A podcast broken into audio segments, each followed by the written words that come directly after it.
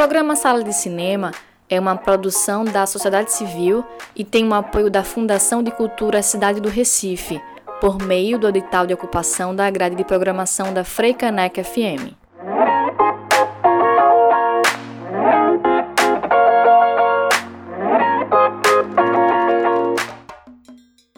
Olá, ouvintes da Freicaneca FM, eu sou Rafael Buda e está começando mais uma edição do programa Sala de Cinema. Boa tarde, eu sou Priscila Urpia. Estamos de volta com mais um sábado com novidades sobre o mundo do cinema. O tema do programa de hoje vai falar sobre os desafios da distribuição, principalmente com a chegada da pandemia.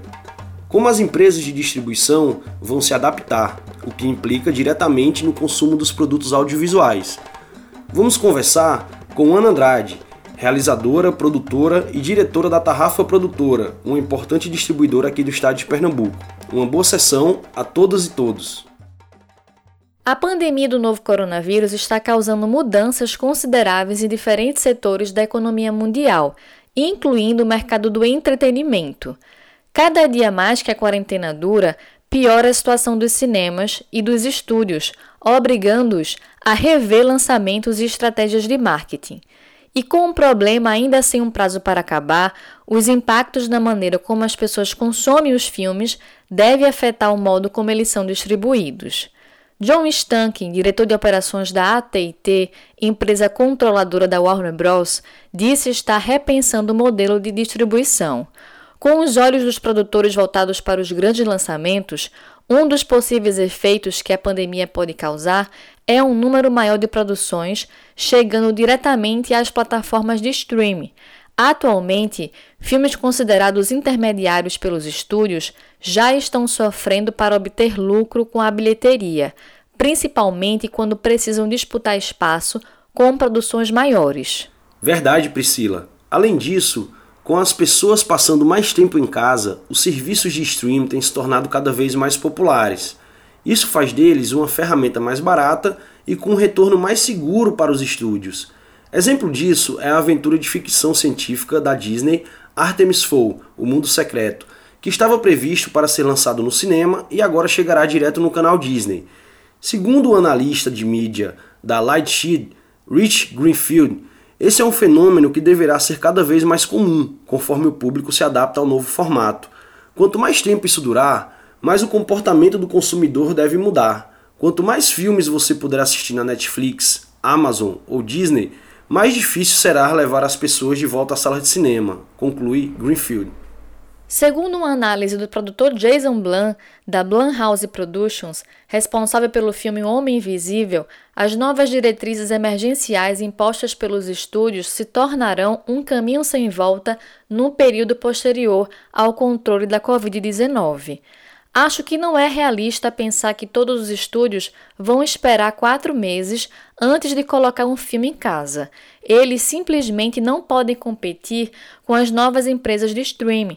Terão de competir com a Amazon, a Netflix, a Apple de uma maneira diferente. Haverá turnos. O consumidor estará mais acostumado a ficar em casa. Vão ter de ceder algo e decisões terão de acontecer após o coronavírus o ramo de filmes ficará diferente, projeta Blanc. Longas como Dois Irmãos, Uma Jornada Fantástica, Bloodshot, Aves de Rapina, Alerquina e sua Emancipação Fantabulosa, O Homem Invisível e The Hun já adiantam a chegada às plataformas digitais após o fechamento das salas de cinema. Assim, a audiência pode conferir essas atrações durante o período de isolamento. Após quatro meses sobre o efeito de isolamento social, a indústria cinematográfica convive com o prejuízo, o adiamento de seus lançamentos e a incerteza de quando retomará suas atividades. Segundo dados da Associação Brasileira das Empresas Exibidoras Cinematográficas Operadoras de Multiplex, Abraplex, o cinema brasileiro terá um prejuízo de cerca de 1,2 bilhões de reais. A maior parte dos festivais foi adiada para o segundo semestre de 2020 ou início de 2021. Um dos entraves é a data limite de lançamento dos filmes em salas de cinemas comerciais, geralmente em setembro. Poltronas vazias, telas apagadas, tapetes vermelhos recolhidos. A pandemia do novo coronavírus e as restrições da quarentena esvaziaram as salas de cinema no Brasil e no mundo. Distribuidores já considera o ano 2020 um ano perdido. Verdade, Buda. 2020 tem sido um ano muito atípico. O Cabiria Festival Mulheres e Audiovisual está previsto para acontecer em novembro de 2020. O festival oferece ampla programação de filmes realizado por mulheres e pessoas de identidades de gêneros diversas, além de debates, painéis, oficinas e masterclass. O evento é uma expansão do Prêmio Cabiria, que desde 2015 incentiva a valorização de roteiristas mulheres e protagonistas inspiradoras. O Prêmio Cabiria é uma iniciativa com os objetivos de estimular roteiristas a criarem histórias com protagonistas mulheres relevantes, diversas e inspiradoras, converter o prêmio em um selo de qualidade para os projetos premiados, visando a ampliação das suas chances de encontrar financiamento e chegar às telas, e também contribuir para o aumento de oportunidade e visibilidade de roteiristas mulheres o Prêmio Cabiria é destinado a autoras estreantes ou não estreantes no universo audiovisual. Os cineastas Vicente Carelli, Otto Guerra e Júlia Baixa, a montadora Cristina Amaral e os produtores Mariana Oliva e Tiago Pavan são os novos brasileiros agregados à Academia de Cinema de Hollywood, criada em 1927 para anualmente premiar os melhores da indústria audiovisual. A instituição, que era 100% norte-americana, vem investindo em perfil cosmopolita e na tentativa de quebrar sua marca branca anglo-saxã protestante. Por isso, profissionais negros e indígenas vão ganhando aos poucos significativo espaço. Este ano, a academia associou 819 novos atores, diretores, produtores, diretores de arte, figurinistas, fotógrafos, montadores, além de diretores de marketing e agentes de estrelas. Este ano, por causa da pandemia do coronavírus, a academia adiou a cerimônia de premiação de fevereiro para abril e aceitará filmes exibidos em stream.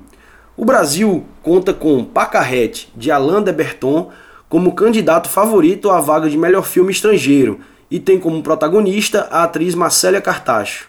E temos novidades aqui no estado, Buda. A TV Pernambuco está reforçando a programação audiovisual em sua grade. Além do Tela PE, exibido todos os sábados às 21 horas, sempre com longa-metragem pernambucano, a emissora irá lançar neste mês de agosto duas faixas novas com o objetivo de circular as produções audiovisuais. Em parceria com os festivais de cinema do estado de Pernambuco, a TV irá exibir um programa com informações sobre os festivais e uma curadoria de filmes uma vez na semana. O Curta Taquari, Recifest e Animage são alguns dos festivais que integram a programação. A proposta é funcionar como uma vitrine dos festivais de cinema na TV. A outra faixa será o Doc BR, que vai trabalhar com o gênero documental, com obras locais, mas também de outros estados do Nordeste, que se relacionam com a cinematografia pernambucana. A TV Pernambuco é uma emissora de televisão educativa brasileira concessionada em Caruaru, porém sediada no Recife. Opera no canal 12 e é afiliada à TV Brasil. A maneira como a imprensa pernambucana escrevia sobre cinema na primeira metade do século passado é o mote da pesquisa que virou o livro Antologia da Crítica Pernambucana, Discursos sobre o Cinema na Imprensa, 1924 a 1948. Editado pela CEP, com incentivo do governo de Pernambuco, por meio do Fundo Pernambucano de Incentivo à Cultura do Governo do Estado, FUCultura, e apoio da Abracine, a obra traz episódios relevantes da cinematografia local. A organização é do jornalista e crítico André Dib e da realizadora Gabi Sagesser. O objetivo, segundo os organizadores, é tornar acessível ao leitor um panorama dos principais autores e ideias e mergulhar no imaginário e nas formas de pensar cinema em Pernambuco na primeira metade do século XX. E mesmo ainda sem data para reabertura, as salas do Recife já planejam a volta com protocolos como capacidade drasticamente reduzida, distanciamento entre os espectadores e até medição de temperatura do público. O cinema da Fundação foi o primeiro a suspender as atividades no dia 14 de março. Segundo o protocolo divulgado pela Fundage, a reabertura ao público será feita apenas em três dias na semana, com o uso obrigatório das máscaras. Nos cinemas, a sala usará somente 30% da lotação, com cerca de 50 pessoas por sessão e distanciamento mínimo de um metro e meio entre elas, exceto para quem chegar acompanhado. Serão poucas sessões, de sexta a domingo, com intervalos de 30 minutos entre cada sessão, com higienização do ambiente e abertura das portas e janelas para maior circulação do ar. Em relação à programação, o retorno terá enfoque em lançamentos que já estavam agendados, em sua maioria. Muito bem, Priscila. E agora vamos a um breve intervalo do Sala de Cinema aqui na Freicanec FM, mas com música. Rio Capibaribe, de Cátia de França, do filme Sulanca, da diretora pernambucana Kátia Mezel.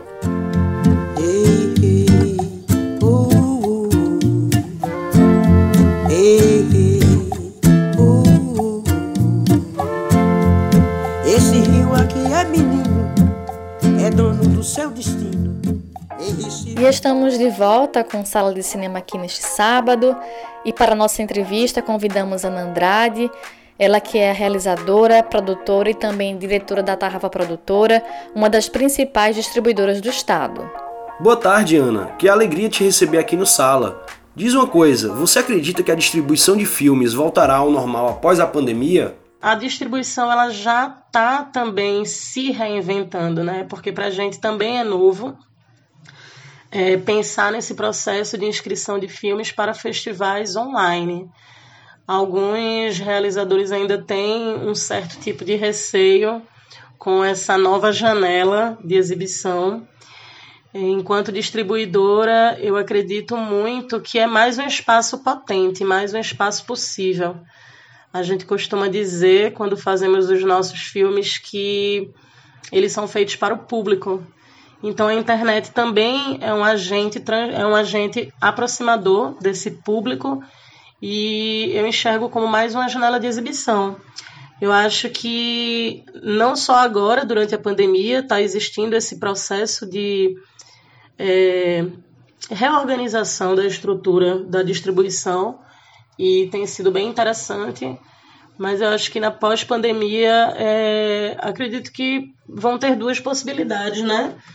Os festivais presenciais, eles vão voltar a acontecer na medida do possível, mas eu penso que alguns espaços exibidor, alguns espaços exibidores, eles começam a surgir a partir dessa proposta é, do online, né? E eu fico sempre imaginando quanto isso é potente, porque a gente consegue chegar em espaços exibidores antes não possíveis. A gente começa a conhecer alguns festivais que a gente não conhecia, porque eles estão acontecendo online. A gente começa a conhecer alguns cineclubes e alguns outros espaços exibidores também dentro desse processo, né? Do, do novo, da internet dessa comunicação tão rápida.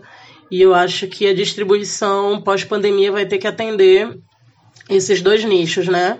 O dos festivais presenciais e também o dos festivais que estão fazendo os seus formatos online. Acho que é muito interessante. Ana, como você observa essa migração da sala de cinema para a sala de TV, entre outros suportes de exibição? Enquanto distribuidora, eu sempre, sempre falo que a gente precisa chegar em todos os espaços exibidores possíveis.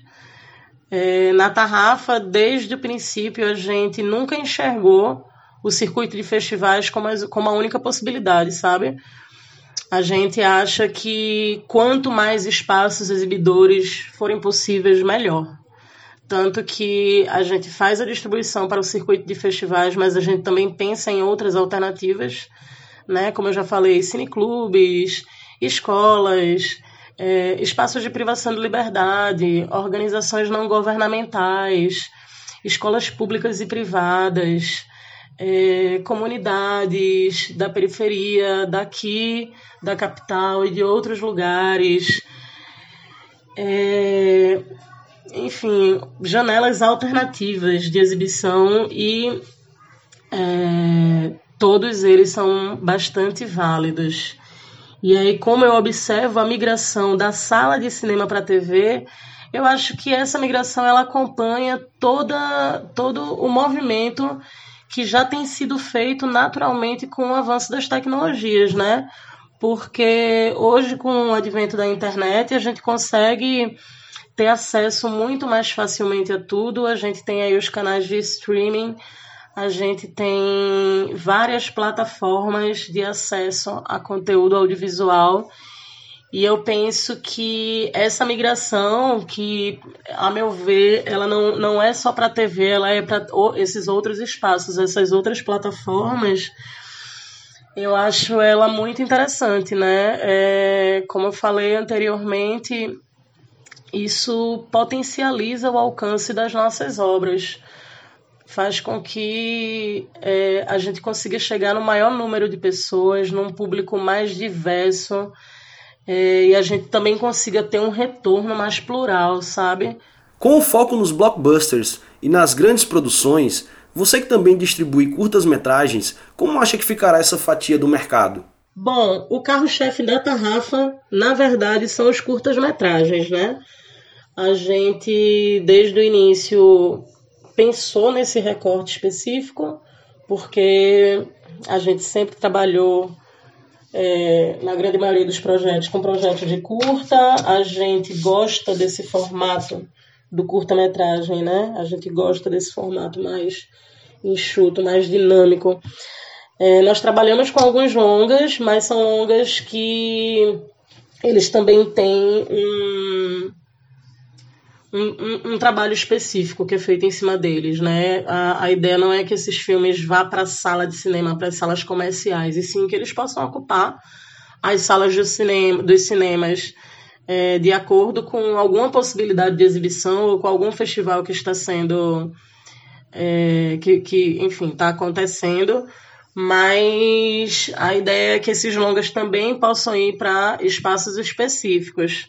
E aí, é, voltando para o curta, eu fico pensando que como fica a fatia do mercado é, é muito é muito engraçado falar disso porque não existe um reconhecimento adequado do curta-metragem no mercado audiovisual, né? Infelizmente. A, a gente ainda não consegue receber um retorno financeiro com os filmes que produzimos no Brasil é, e fora dele também em alguns países. A gente consegue vender para alguns canais bem específicos, como o canal Curta, Cine Brasil TV.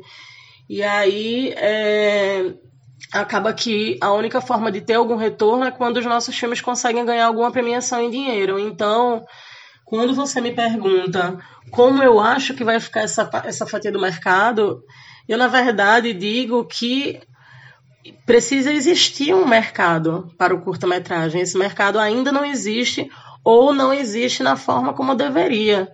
Né? Tem muita gente que não enxerga o curta-metragem como uma obra, mas o curta-metragem é uma obra sim.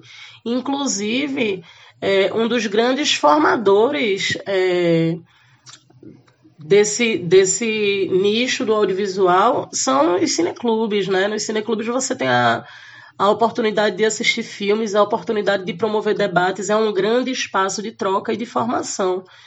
E é muito esquisito como o mercado ainda não se atentou como deveria para é, os curtas-metragens. A gente tem curtas-metragens aí produzidos no Brasil inteiro que são incríveis e que têm circulado muito nos festivais. É, agora, durante a pandemia, vários realizadores começaram a liberar as suas obras e isso é muito bom também, né? Essa oportunidade de assistir, mas esses filmes poderiam estar sendo vistos em plataformas como Netflix, por exemplo. É... E aí esses filmes terem alguma rentabilidade, uma rentabilidade adequada, né? A gente tem alguns, algumas plataformas como Cardome, como Afroflix. É... O Afroflix eu gosto muito porque é uma plataforma que tem produções de pessoas pretas né? Tem o SP Cine Play, que também tem catálogos bastante interessantes. mas ainda não é o suficiente. Então, na real, o que eu acredito é que esse mercado ele precisa existir para o curta-metragem, né? Verdade, será um novo desafio para os realizadores e realizadoras. Agradecemos a participação aqui no Sala, Ana. Queria agradecer pelo convite para participar do programa Sala de Cinema. É, agradecer a Priscila, agradecer a Rafael, a toda a equipe. É muito confortante né, ver que vocês estão tocando o projeto do programa, mesmo durante a pandemia, né? A gente tem pensado novos formatos de sobreviver a tudo isso. E eu fico muito feliz de poder contribuir de alguma forma. E vamos de mais música aqui no Sala. Baile da Putaria, de DJ Dolores e voz de Negrita MC, música da trilha original do filme Fim de Festa, de Hilton Lacerda. E